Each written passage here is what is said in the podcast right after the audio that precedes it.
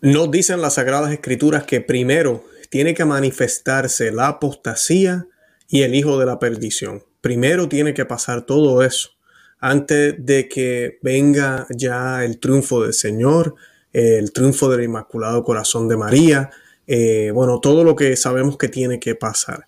Hoy voy a estar hablando a la luz de esta profecía. Vamos a estar hablando un poco de lo que dijo John Henry Newman hace ya un tiempo, a finales del siglo XIX. Eh, todo lo que ha estado pasando en Francia, hoy vamos a estar hablando de Francia porque Francia ha perdido la fe.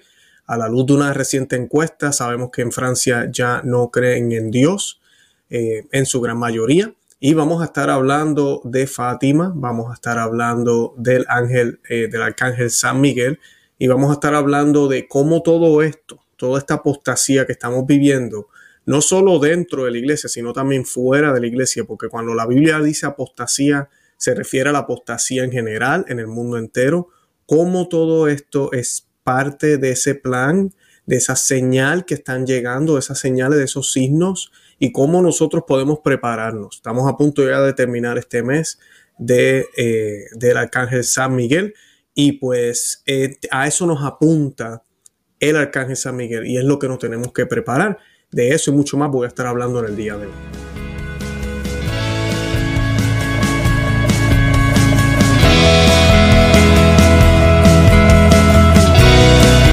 Bienvenidos a Conoce, Ama y Vive tu Fe. Este es el programa donde compartimos el Evangelio y profundizamos en las bellezas y riquezas de nuestra fe católica.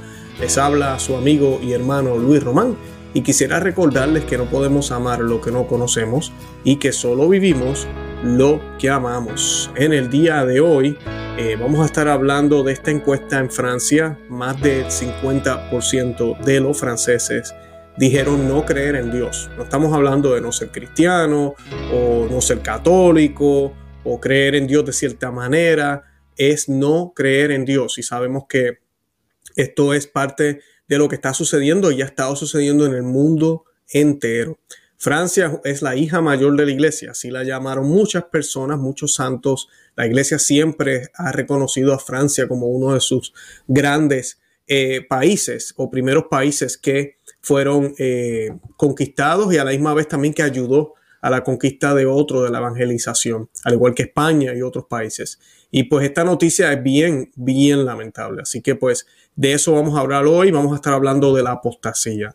La encuesta dice lo siguiente, dice, por primera vez desde que se realizan encuestas sobre el pensamiento religioso en Francia, una mayoría de personas, el 51%, se declara agnóstica o atea eran el 44% en el 2011. O sea que hace unos, eh, más de un poquito más de 10 años, eh, eran, eran solo un 44%, que es un número bastante grande, porque antes de eso, en el 47 era un 34%. Así que del 47 al 2011 aumentaron un 10%, pero tomó mucho tiempo, 1947. O sea que desde 1947, que era un 34%, eh, él eh, aumentó a 44 en el 2011.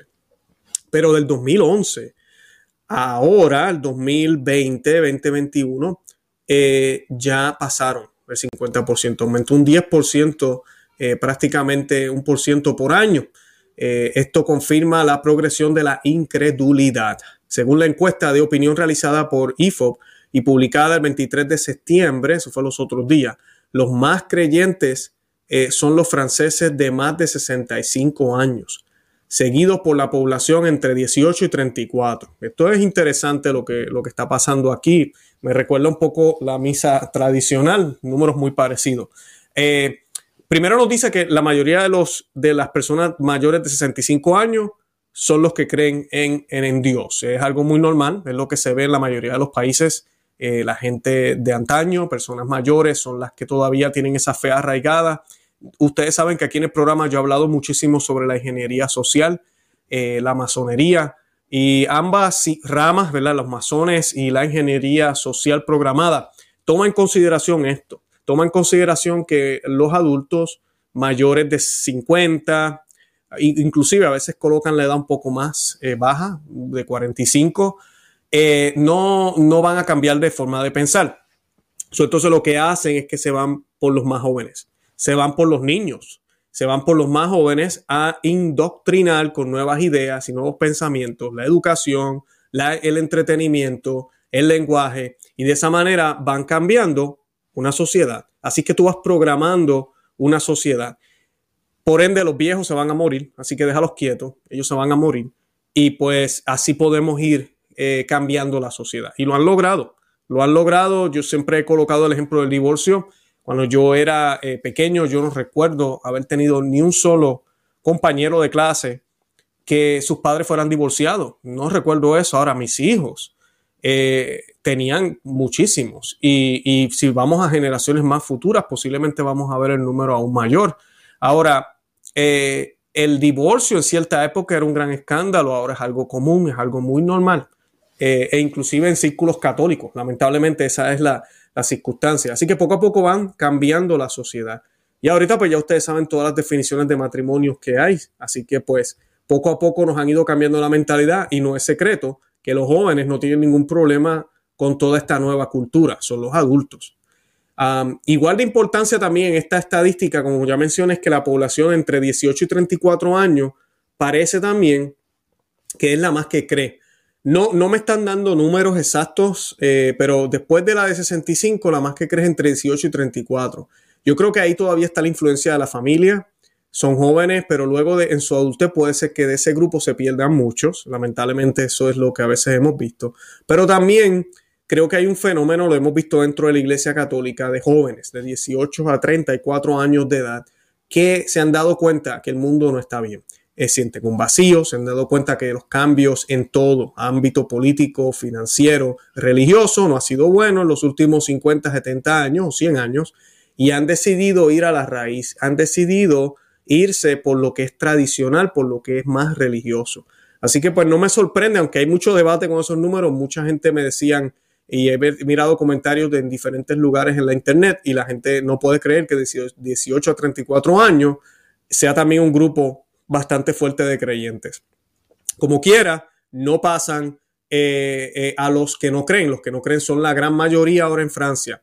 Otro dato destacado, que es muy, muy importante, se habla cada vez menos de religión en los círculos familiares. Según la encuesta, el 54% de los encuestados. Ok, y esto es importante. El 54% de los encuestados. No quiere decir que, que es todo el 51% que dijo que es ateo está aquí pero el 54% de todos eh, dicen que todas las religiones están al mismo nivel, un porcentaje que ha disminuido también desde el 2007 debido al peso de la opinión de los incrédulos. El dato no implica que la mayoría de los que profesan alguna religión en el país eh, francés crean que todas las religiones son iguales. No que esté diciendo eso, pero sí sabemos que es un problema. Y yo le comentaba a mi esposa aquí en la casa cuando hablábamos de este tema, de que esa ha sido la trampa del demonio en estos últimos eh, años. Hay un letrero, hay un, una, aquí le dicen bumper stickers, que son las calcomanías que uno coloca en los carros, que dice coexistir o coexistan o coexist, dice en inglés. Y tiene los símbolos de todas las religiones. Yo he visto católicos con esa porquería. Eh, una cosa es tolerarnos y otra cosa es que, oh, nos podemos llevar eh, bien porque es, que, es, lo mismo. No importa la religión que sea, es lo mismo. no, esa es parte del, demonio, mezclar todo. La verdad es una. solo una es la verdadera. Tú y yo sabemos que es la católica. Solo una es la verdadera. Mézclala con las otras 10 que son falsas y la, vas a, y la, y la vas, a, vas a engañar a todo el mundo como que esa es otra más de las falsas. No vas a tener ninguna que sea verdad. No va a haber ninguna que, que se va a imponer o va a decir yo, yo tengo la verdad, como Cristo lo hizo. Eh, y eso es triunfo para el demonio. Entonces, cuando tú logras crear una imagen así, ya no hay urgencia. Y las personas dicen, ¿para qué creer? Si mira, cualquiera de ellas yo la puedo escoger cuando yo quiera. Y de todas formas, pierden inclusive credibilidad porque entonces tú ves una contradicción. Mucha gente me dice, pero Luis, es cierto, todas nos pueden llevar a Dios. No, no nos pueden llevar a Dios todas. Eh, solo el camino para llegar a Dios es Cristo. Entonces tienes una religión que dice que Cristo es un profeta, tienes otra que dice que, es Dios, otra ni siquiera profesa que Jesús existió o, vale la pena seguirle. Entonces, ¿cómo tú reconcilias eso cuando todas las religiones son iguales? Por ende, la gente que, empieza a ver esto y dicen, pues mira, entonces ninguna es verdadera porque ya se contradicen. Y lamentablemente entre ese grupo sí está la verdadera religión, sí está la verdad sobre Dios, sobre nuestra vida, sobre todos esos misterios está ahí, pero el demonio ha logrado ocultarla de esa manera porque él sabe que no lo puede, no la puede destruir, no la puede acabar.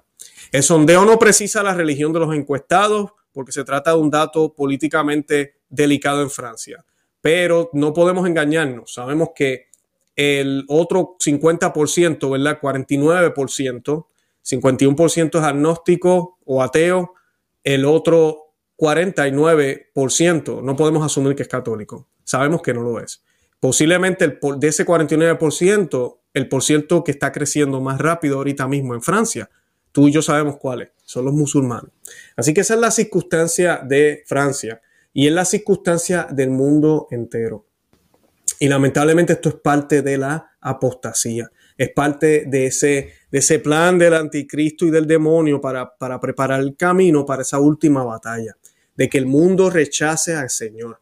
Por eso yo les he dicho que debemos ser contrarrevolucionarios.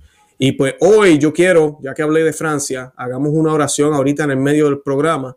Vamos a hacer una oración por todos los países y yo voy a seguir hablando un poco de la apostasía. Vamos a hablar ahora de las profecías de John Henry Newman y vamos a hablar un poco también eh, de Fátima.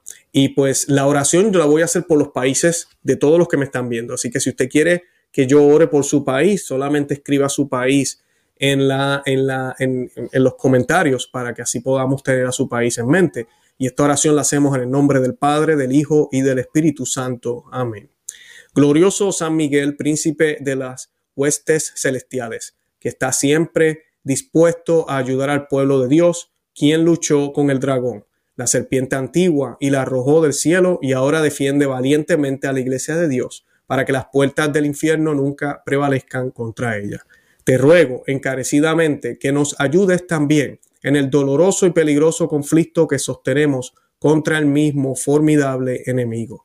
Quédate con nosotros, poderoso príncipe, para que podamos luchar valientemente y vencer a ese espíritu orgulloso, a quien tú, por el poder divino, derrocaste gloriosamente y que nuestro poderoso Rey Jesucristo ha venido por completo en nuestra naturaleza, así, habiendo triunfado sobre el enemigo de nuestra salvación, podamos con ustedes y los santos ángeles alabar la clemencia de Dios, quien, sabiendo, disculpen, quien habiendo rehusado misericordia a los ángeles rebeldes después de su caída, ha concedido arrepentimiento y perdón al hombre caído. Amén. San Miguel Arcángel, ruega por nosotros. En el nombre del Padre y del Hijo y del Espíritu Santo. Amén. Bendito sea Dios. Bueno, y pues para continuar, el apóstol San Pablo en la segunda de Tesalonicenses, capítulo 2, versículo 3, dice que nadie os engañe de ninguna manera. Primero viene, eh, primero tiene que venir la apostasía y manifestarse el hombre impío, el hijo de la perdición. Eso es lo primero que tiene que pasar. Y lamentablemente ahorita tanto los todos los cristianos vivimos en el letargo de la indiferencia. A muchos, el titular que yo hablé ahora de Francia les da lo mismo porque piensan que es muy lejos y están por acá en América o simplemente porque no están allá o qué más da, llevan hablando de eso por mucho tiempo. Somos parte de una aldea global o de un pueblo global y dentro de poco lo que vemos ahorita en Francia lo vamos a estar viendo en carne propia en nuestras tierras, por no decir que ya es un hecho también para nosotros. La apostasía es un fenómeno generalizado, pero también es el primer signo que nos indica la precipitación de acontecimientos preocupantes que vendrán acompañados de otros males como la persecución abierta a cristianos y descarada en contra de todo lo que sea de Cristo. Y esa es la primera señal, y no es para alarmarnos, pero es lo que la Biblia nos dice. Primero van a venir la apostasía, va a venir el hijo de la, perdición antes de que comience esa persecución horrible. Eso tiene que pasar.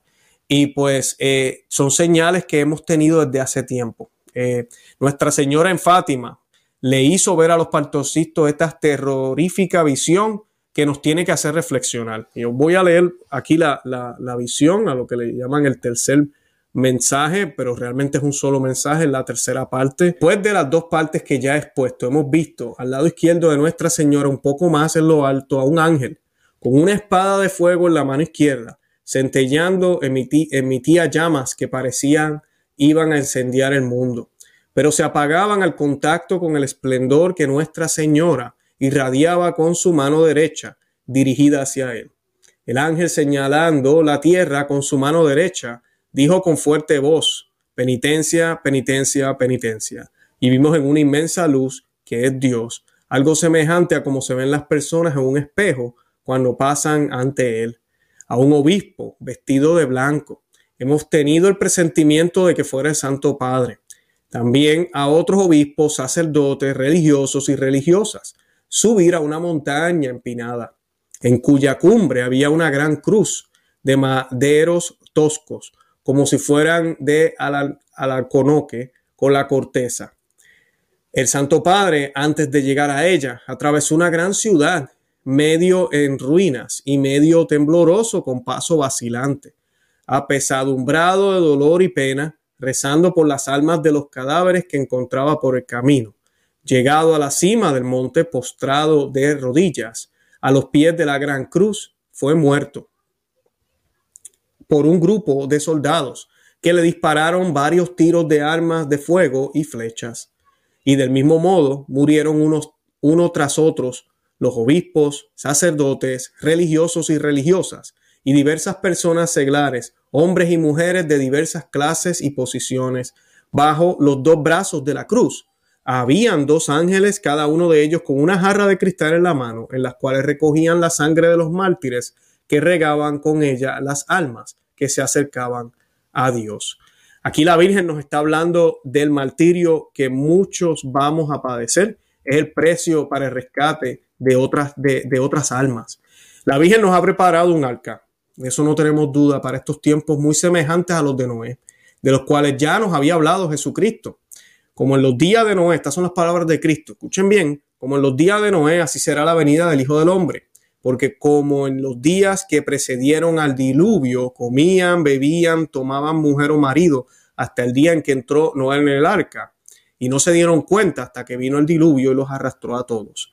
Así será también la venida del Hijo del Hombre. Eso está en San Mateo 24, 37 al 39. Pobre de aquellos que pierden la fe y se convierten al espíritu del mundo. Nos dice la, la palabra de Dios en Apocalipsis y la humareda de su tormento se eleva por los siglos de los siglos. No hay reposo, ni de día, ni de noche, para los que adoran la bestia y a su imagen, ni para el que acepta la marca de su nombre. Aquí se requiere la paciencia de los santos, de los que guardan los mandamientos de Dios y la fe de Jesús. Apocalipsis 14, 11 al 12. Así que por estos últimos días la Virgen nos ha preparado un arca, su inmaculado corazón. No tengamos duda de eso, por eso ha habido todas las apariciones que han habido. Eh, sabemos que hay unas que no están aprobadas todavía, no han sido condenadas. Hemos hablado aquí en el programa de esas. Y pues la Virgen nos sigue alertando, nos sigue preparando, pero hay muchos tercos allá afuera que no quieren escuchar. Ojalá entremos en el corazón inmaculado de ella y, vivamos eh, y que podamos vivir estos tiempos de apostasía lo más lo más fiel a Cristo para que nos dé la fuerza para poder soportar la persecución que se avecina. Francia es parte de esa señal y ¿saben por qué Francia es, eh, como dicen en inglés, es big deal, es, es, es gran cosa lo que está pasando aquí, es algo grande porque Francia es considerada la hija mayor de la iglesia. Sí, Francia, el país de la guillotina, de las guerras de religión, del secularismo, pero también es el país de los poetas cristianos de las grandes instituciones teológicas, de una historia de catolicismo que vemos en los grandes catedrales y sobre todo de los santos que Francia ha dado a la iglesia. A mí me llama la atención, por ejemplo, los santos franceses del siglo XIX. Eh, y, esta parte es bien, bien importante, lo que voy a mencionar ahora, porque es justo antes de toda esta apostasía que estamos viendo o durante ella, durante la misma apostasía. Básicamente es durante la misma apostasía. Pero muchos, eh, a los ojos de la historia, el siglo de las luces parece desplazar a una Francia de tradición católica. ¿Cómo pudo ser posible que en el mismo país de la revolución, de la revolución francesa, del terror y del positivismo del Comte, de las ambiciones expansionistas de Napoleón, se dieran estos personajes humanamente pequeñitos, pero grandes de espíritu? Es el siglo de un pobre curita rural en Ars, de nombre Juan María Vianney, que corrió el riesgo de ser expulsado del seminario por no tener capacidad de aprender latín, o de aquella monjita en Lisieux que se dormía durante la oración y respondía al nombre de Teresa. O de la pequeña Bernadette que vivía en un molino de Lourdes, a la que la Virgen se le apareció.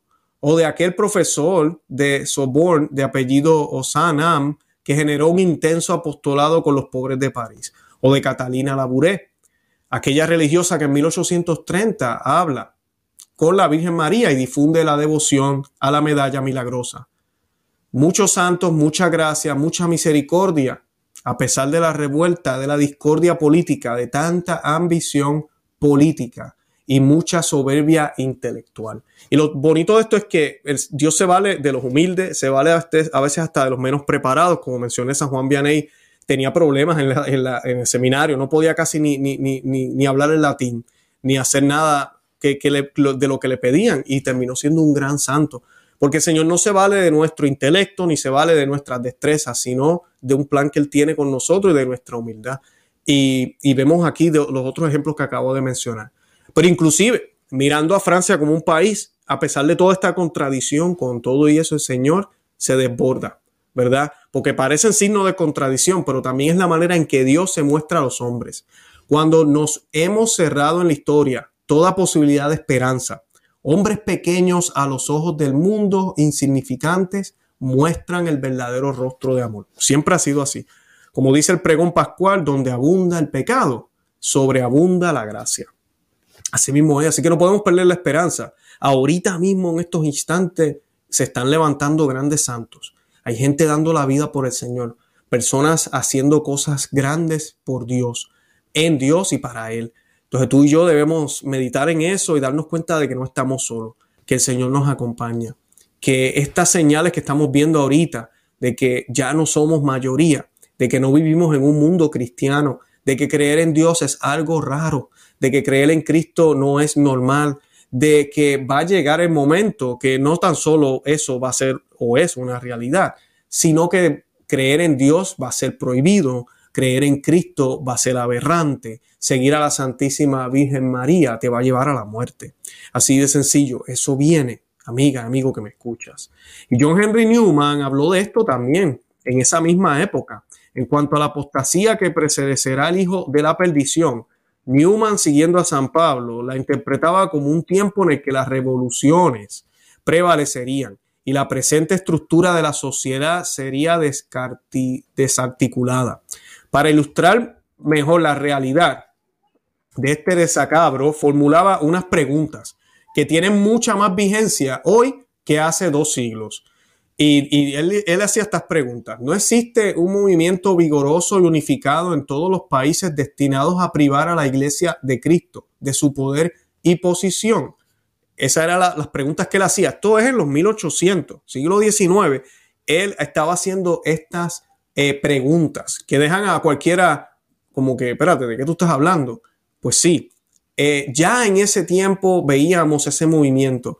Siempre recordemos que lo que nosotros vimos, el mundo que nosotros vimos ahora ya es un mundo en apostasía, el mundo donde gobierna sin la iglesia, donde la iglesia es simplemente otro, otro ente que está ahí y la escuchamos cuando queramos. Eh, y la iglesia pues está ahí y ya, no hay ninguna diferencia. En el pasado ese no era el caso y no era que la iglesia gobernaba, no era que los reyes tenían que obedecer a la iglesia y la iglesia era una dictadura, no. La iglesia y los estados, los reyes eran muy distintos. Se podía ver la diferencia entre ambas ramas, pero ambas ramas no estaban divorciadas, ambas ramas no se trataban con odio y mucho menos con el respeto hipócrita que se tratan ahora, no. Se trataban como, como una sola cosa. Eran distintas, pero trabajaban para lo mismo como el Papa eh, León XIII decía, ¿verdad? El gobierno eh, eh, gobierna, es la, esa cabeza del país y administra, pero la iglesia es el alma del país. Entonces, ambas son necesarias. Tú necesitas una cabeza, pero necesitas un alma también para tener un cuerpo sano. Y pues exactamente de esa era la relación que tenían, que ya no tienen. Así que será la pregunta que hacía John Henry Newman ya para ese tiempo. Llega hasta la hora, no lo puede creer lo que estamos viviendo. Eh, no existe un empeño febril y permanente por deshacerse de la necesidad de religión en los asuntos públicos. Esa es la otra pregunta que hizo John Henry Newman. No existe un empeño febril y permanente por deshacerse de la necesidad de religión en los asuntos públicos. Ya, ya es una realidad. ¿No existe acaso un consenso creciente de que una nación no tiene nada que ver con la religión? Que se trata de algo solo concerniente a la conciencia individual. Eso nos dice el santo ahora, ¿verdad? John Henry Newman.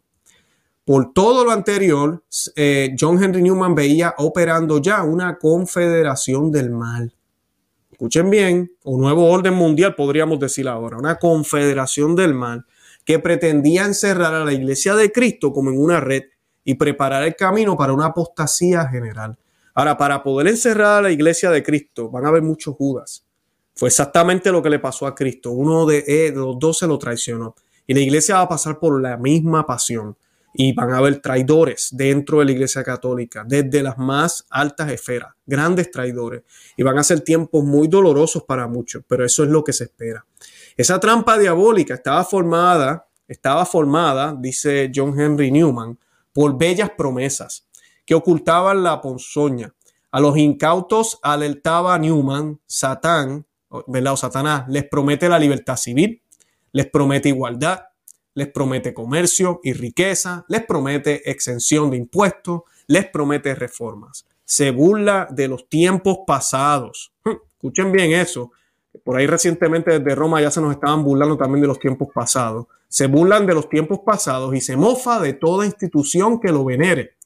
Escucha, alaba, alienta, incita y al final enseña cómo convertirse en dioses. Ese es ese espíritu de apostasía que está hasta dentro de la iglesia también y John Henry Newman profetizaba.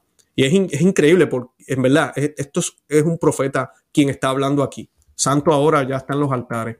La apostasía generalizada habrá de ser el prólogo de una espantosa persecución contra la iglesia más feroz y peligrosa que cualquiera que haya sufrido desde su comienzo. Uno de los signos de esta impiedad, apuntaba Newman, citando al profeta Daniel, será la cesación de todo culto religioso y la abominación de la desolación. Junto con ella se producirá un despliegue de milagros, reales o ficticios. Podrían ser descubrimientos de las ciencias físicas, acotaba el exégeta ah, eh, en aquel momento, que afianzarán el poder del anticristo. Un poder basado en la fuerza y el engaño, en astucia y sutileza, que causará la fascinación de la imaginación de aquellos que no tengan el amor de Dios firmemente arraigado en sus corazones. O sea, todos excepto los elegidos. Entonces tú y yo no podemos asumir que, ¿verdad? Estamos súper bien, como por ahí algunos dicen. Tenemos que pedirle a Dios que nos dé la fuerza para mantenernos fiel a Cristo, fiel a la doctrina, fiel a la iglesia, eh, a la verdadera iglesia, no a la contraiglesia que parece iglesia, a la verdadera iglesia y mantenernos fiel a Dios. Eh, a diferencia de lo que ha venido predicando la iglesia en los siglos posteriores, luego de, John Henry Newman, Newman acentuaba lo importante que era que los cristianos meditaran en la realidad del anticristo y su reino tenebroso. Y es importante todo esto porque hemos visto cómo en la iglesia también hay una apostasía, una persecución hacia la misa tradicional, se han cerrado iglesias y se motiva a hacer eso en el nombre de la salud. Ahora se están promoviendo los pases eh, de salud en las iglesias, donde menos gente ahora puede asistir a la Santa Misa, incluyendo el Vaticano, aunque allá no han prohibido las misas, pero sí están pidiendo ya el pase. Y pues vemos cómo todo va colocándose en un lugar y en lugares para permitir que ya Dios no esté en la sociedad, para permitir que no sea Cristo el centro, ¿Para qué? Para hacer el camino al anticristo. Así de sencillo. Eso es lo que estamos viviendo ahorita y no, no son, no estamos alarmando a nadie. Es que es lo que está pasando, es lo que lleva sucediendo ya décadas y ahorita se está eh, elevando cada vez más y más, se nota más. Y ahora con estas noticias tenemos que tomarlas con mucha cautela porque si Francia, la hija mayor de la iglesia, ahora no es católica, ni siquiera cristiana, sino que es un país secular en su mayoría. Y la otra mitad posiblemente es musulmana. Quiere decir que los planes de estos conspiradores se están haciendo realidad. Entonces tú y yo tenemos que darnos cuenta de esto, no para alarmarnos, sino para prepararnos, para orar por lo que es correcto, para orar por lo que está pasando y alertar a otros, para mirarnos al espejo y darnos cuenta si estamos caminando ese camino de la, de la perfección, pero con imperfecciones nosotros, porque no somos perfectos, pero estamos caminando ese camino buscando en comunidades que de verdad enseñen la sana doctrina o andamos también con la masa, con, con, todos los que van por ahí como zombies y ni se imaginan lo que está pasando, eh, van en una nube, piensan que todo está bien, que tenemos la mejor eh, pontificado, la mejor situación ahorita mismo, no pasa nada, eh, que estemos perdiendo católicos y cristianos, eso es pues, parte de, eh, no, no se puede hacer nada al respecto, sigamos para adelante. Y se hacen los locos. Y el problema es que cuando ignoramos, cuando pensamos que el simplemente el hecho de mirar para el otro lado va a cambiar las circunstancias, caemos en un grave error. Hay un pecado que se llama el pecado de omisión. Por eso no nos podemos quedar callados. Por eso conoce, ama y vive tu fe. Además de mostrarles aquí lo que es la fe católica, queremos hablar, queremos informar, queremos dejarles saber a otros lo que está pasando. Y sí, mucha gente nos odia por hablar lo católico, por hablar lo que es la verdad, pero lo vamos a seguir haciendo. Yo exhorto a otros medios a que hagan lo mismo. Tenemos que hablar, es hora de despertar. Si no, vamos para, para mal, vamos bien para mal. Eh, tenemos que realmente despertar y dejarles saber a otros esto que está sucediendo. El hecho de que Francia ya no sea católica eh, y muchos me dirán, eso hace tiempo, sí, pero ya las estadísticas, que inclusive estas estadísticas a veces son trampeadas, eh, muestran eso. Quiere decir que no está muy lejos este tiempo de persecución, no está muy lejos. Porque si no ha sucedido es porque los países todavía eran católicos. Si no ha sucedido es porque todavía había un consenso, había una mayoría, había una presencia de lo que es una cristiandad, una era cristiana que, existió que ya no existe, esa es la realidad, pero que existió. Ahorita ya estamos en un tiempo donde no tan solo los remanentes están yendo, es que ya no va a existir. Y el problema de esto va a ser es que va a llegar un momento en que cuando hayan grupos, movimientos, personas, países tal vez que quieran recuperar lo perdido, van a ser perseguidos. No va a ser permitido porque va en contra de lo que la agenda del nuevo orden mundial pide. Va en contra de las creencias, que, se crea ahora, que ustedes muy bien saben que para nosotros un católico, un verdadero católico, cuando mira hacia alrededor se da cuenta que lo que es bueno para nosotros ahora es malo para la sociedad. Y lo que es malo para, y lo que es bueno para la sociedad realmente no es bueno para nosotros, no es buena para nuestra alma. Entonces hay un contraste muy grande y ya los bandos se están alineando y se nota la diferencia muy marcada de lo que es ser cristiano y lo que es ser parte de este mundo. Y ser cristiano ahorita mismo es un problema, así de sencillo. Así que tenemos que pedirle a la Virgen que nos dé esa fuerza, eh, que nos ayude hacer penitencia, penitencia, penitencia. No es creernos los más santos, no como nos predican ahora. No, estamos bien, Dios está con nosotros, nada va a pasar, tenemos que confiar y no hay que hacer nada más. Al contrario, ah, tenemos que pedir conversión.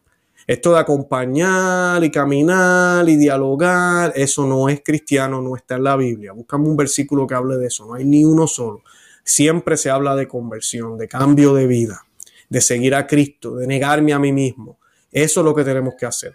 Que ojalá lo podamos hacer y mantenernos fiel al Señor para que así nos guíe hacia buenos pastos, hacia buenos lugares, hacia el cielo, que es lo que queremos. Eh, yo quiero invitarlos también a que se suscriban a este canal, a Conoce, Ama y Vive tu Fe, también a nuestro otro canal Perspectiva Católica. Estamos también en Facebook, Instagram y Twitter por Conoce, Ama y Vive tu Fe. Y nos encontramos en un grupo que se llama Miembros Cristeros. Les estoy dejando el enlace en, el, en la descripción de este programa para que puedan ver los detalles. Hay contenido exclusivo para los miembros de ese grupo cristero o, ejército cristero. Y los que me siguen en Patreon, que sé que también tenemos un buen grupo allá, tienen acceso también a este, a este contenido.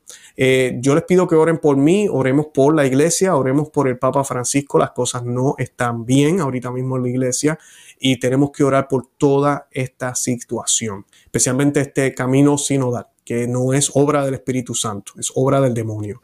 Tenemos que orar por eso para que, eh, pues ojalá ni salga, que no salga y pues que eh, podamos seguir hacia adelante. Y si, y si empieza a salir, que veamos los frutos. Por los frutos los conoceréis. Vamos a estar viendo frutos muy apestosos si esto eh, empieza a suceder. Y nada, de verdad que los amo en el amor de Cristo y Santa María, ora pro nobis. Que Dios me los bendiga.